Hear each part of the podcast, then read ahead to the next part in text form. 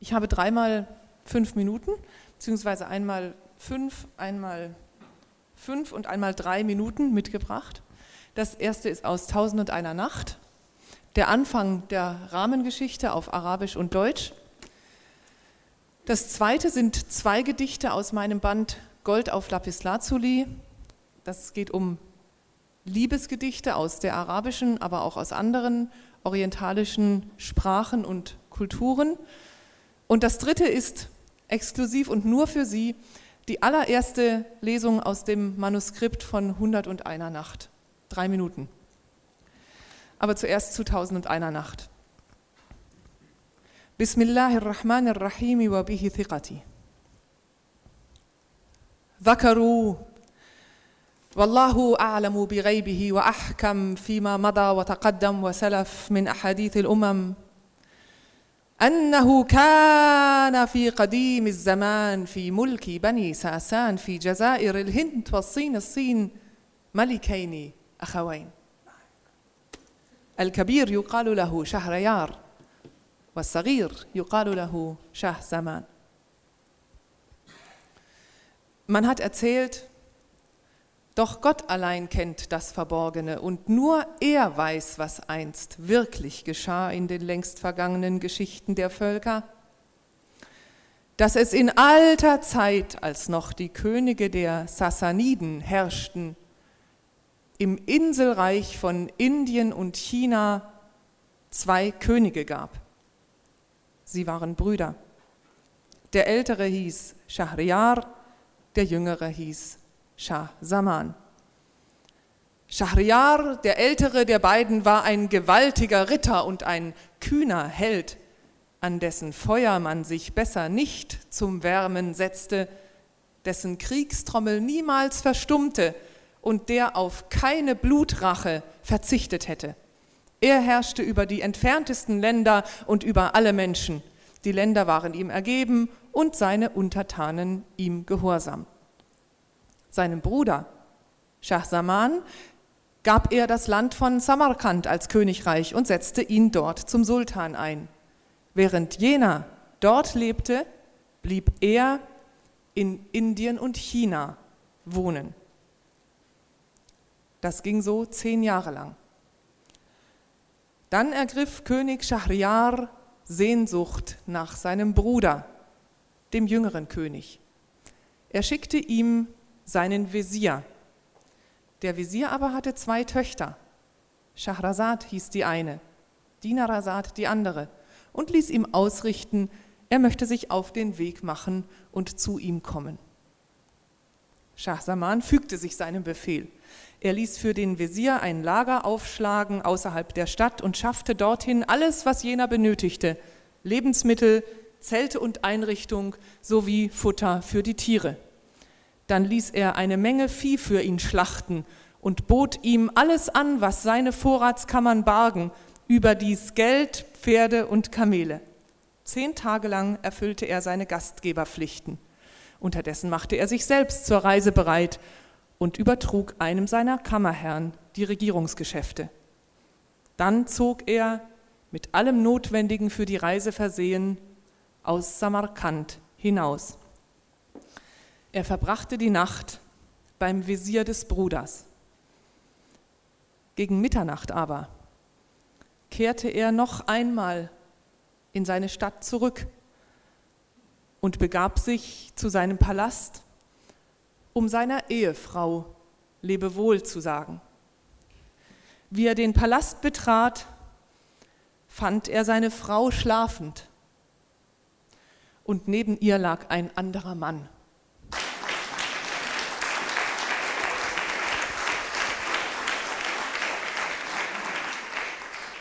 Das ist das Anfangstrauma von Tausend und einer Nacht.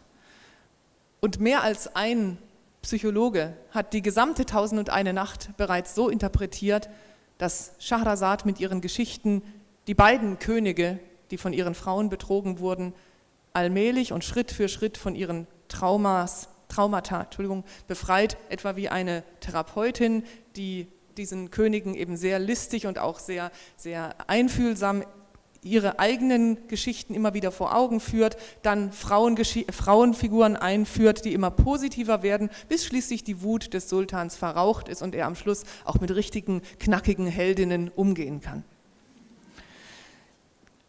Zweiter Teil der Lesung, zwei Gedichte aus Gold auf Lapislazuli. Das erste Gedicht ist eines in neuwestaramäischer Sprache.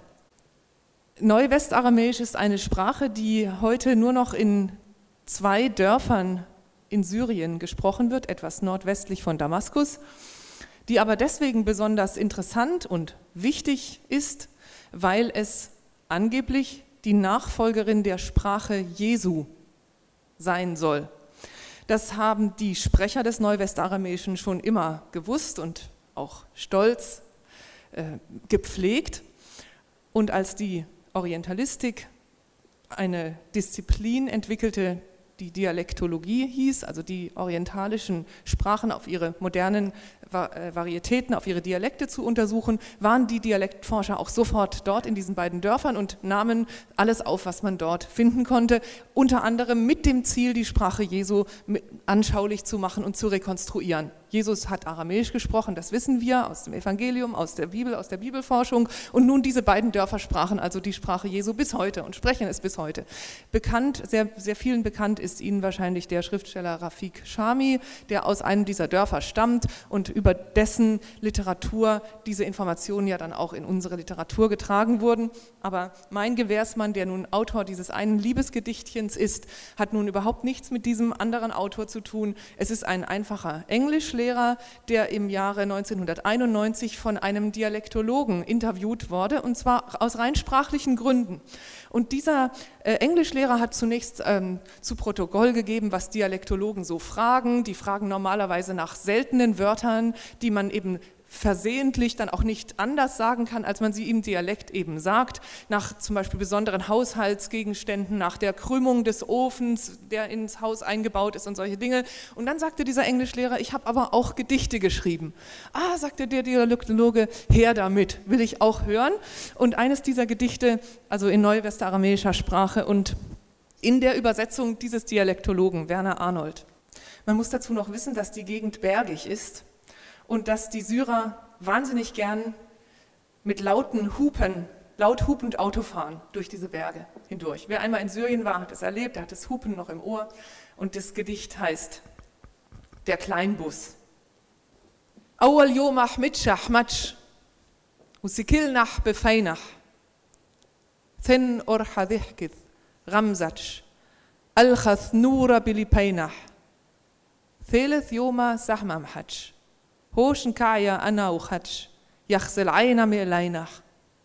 Echti isben mikro hatsch, ut schu am soba summora. Am ersten Tag sah ich sie, sie sah mich und wir standen uns gegenüber. Beim zweiten Mal lachte ich, sie zwinkerte mir zu. Feuer fuhr in unsere Herzen. Am dritten Tag traf mich ein Pfeil. Jetzt bleiben wir beisammen, ich und du. Der böse Blick soll uns nicht treffen. Man fühlt sich wie einer, der einen neuen Kleinbus gekauft hat und vom Hupen nicht genug kriegen kann.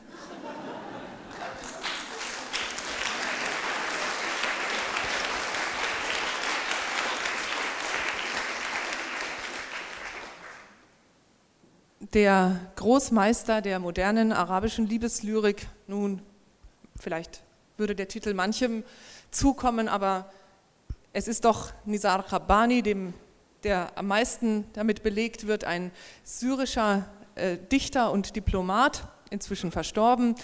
Ähm, ich habe ihn aber noch persönlich kennengelernt, auch Lesungen von ihm gehört, schrieb folgendes wirklich süße, ganz kurze und kleine Liebesgedicht. تسألني حبيبتي ما الفرق ما بيني وما بين السماء الفرق ما بينكما أنك إن ضحكت يا حبيبتي أنسى السماء Haben Sie es schon alle verstanden? Dann brauche ich es ja nicht mehr zu übersetzen. Meine Freundin fragt mich, was ist der Unterschied zwischen mir und dem Himmel? Das ist der Unterschied zwischen euch beiden. Wenn du lachst, meine Liebste, vergesse ich den Himmel.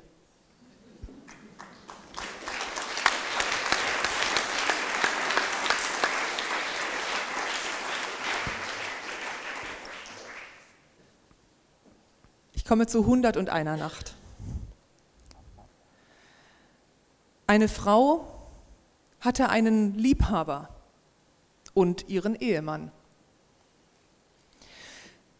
Ihr Liebhaber gehörte zur engsten Gefolgschaft des Königs. Eines Tages schickte ihr Liebhaber seinen jungen Diener aus, damit er nachsehen sollte, ob der Ehemann der Frau fortgegangen sei oder nicht. Als der Diener zu ihr hereinkam, gefiel er ihr. Sie bot sich ihm an und er folgte ihrem Angebot. Unterdessen wunderte sich sein Herr, dass er so lange ausblieb und ging ihm hinterher zu ihrem Haus. Als die Frau bemerkte, dass ihr Liebhaber herankam, versteckte sie den Dienstjungen. Der Liebhaber trat zu ihr herein und fragte sie nach dem Jungen. Er ist gekommen und hat mich gefragt, ob der und der, mein Ehemann, zu Hause sei oder nicht, antwortete sie. Dann ist er schnell wieder hinausgegangen. Ihr Liebhaber blieb nun bei ihr, um seine Lust an ihr zu befriedigen. Während er gerade mitten dabei war, erschien plötzlich der Ehemann der Frau. Ihr aber war es zuwider, dass er sie beschlafen sollte. Auch hatte sie Bedenken, den Liebhaber zu verstecken, weil sie befürchtete, er könnte seinen Diener entdecken. Also sagte sie zu ihrem Liebhaber, steh auf, zieh dein Schwert, stelle dich an die Zimmertür, schreie mich an und bedrohe mich. Dann verschwinde ohne ein Wort zu meinem Ehemann zu sagen. Das tat er. Er stürmte also aus dem Haus, das gezückte Schwert in der Hand, wobei er die Frau beschimpfte und bedrohte. Der Ehemann der Frau sprach ihn an und fragte ihn etwas, aber er gab keine Antwort, sondern rannte zur Tür hinaus. Nun trat der Mann zu seiner Ehefrau hinein. Wehe dir, drohte er, was hat dieser Mann hier zu suchen? Diesem Mann ist sein junger Diener entlaufen, gab sie an. Der Junge hat bei mir Hilfe gesucht und sich in unser Haus geflüchtet. Der Mann ist ihm auf den Fersen hinterhergekommen und wollte ihn mit dem Schwert totschlagen. Aber ich habe mich gewehrt und habe ihm nicht gestattet, meine Privaträume zu betreten. Und wo ist der junge Diener? wollte ihr Ehemann wissen. In der Schlafkammer, erwiderte sie. Darauf ging der Ehemann der Frau noch einmal vor die Tür, um nachzusehen, ob der Herr des Dieners inzwischen weggegangen sei oder nicht. Da er keine Spur mehr von ihm finden konnte, kehrte er in sein Haus zurück, ging in die Schlafkammer und sagte zu dem Jungen, Du kannst rauskommen, dein Herr ist weggegangen.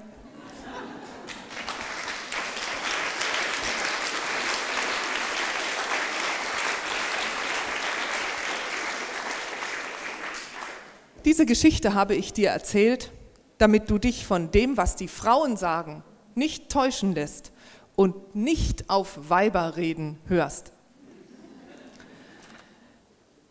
Sie haben schon gehört, das ist eine etwas andere Sprache als Tausend und eine Nacht. Das Manuskript ist von 1234 und verlangt einfach eine, eine etwas literarischere Übersetzung, eine etwas äh, stärker gehobene Sprache. Ich freue mich trotzdem, dass Sie es angehört haben und verspreche Ihnen, das wird spannend und aufregend. Und herzlichen Dank für Ihre Aufmerksamkeit.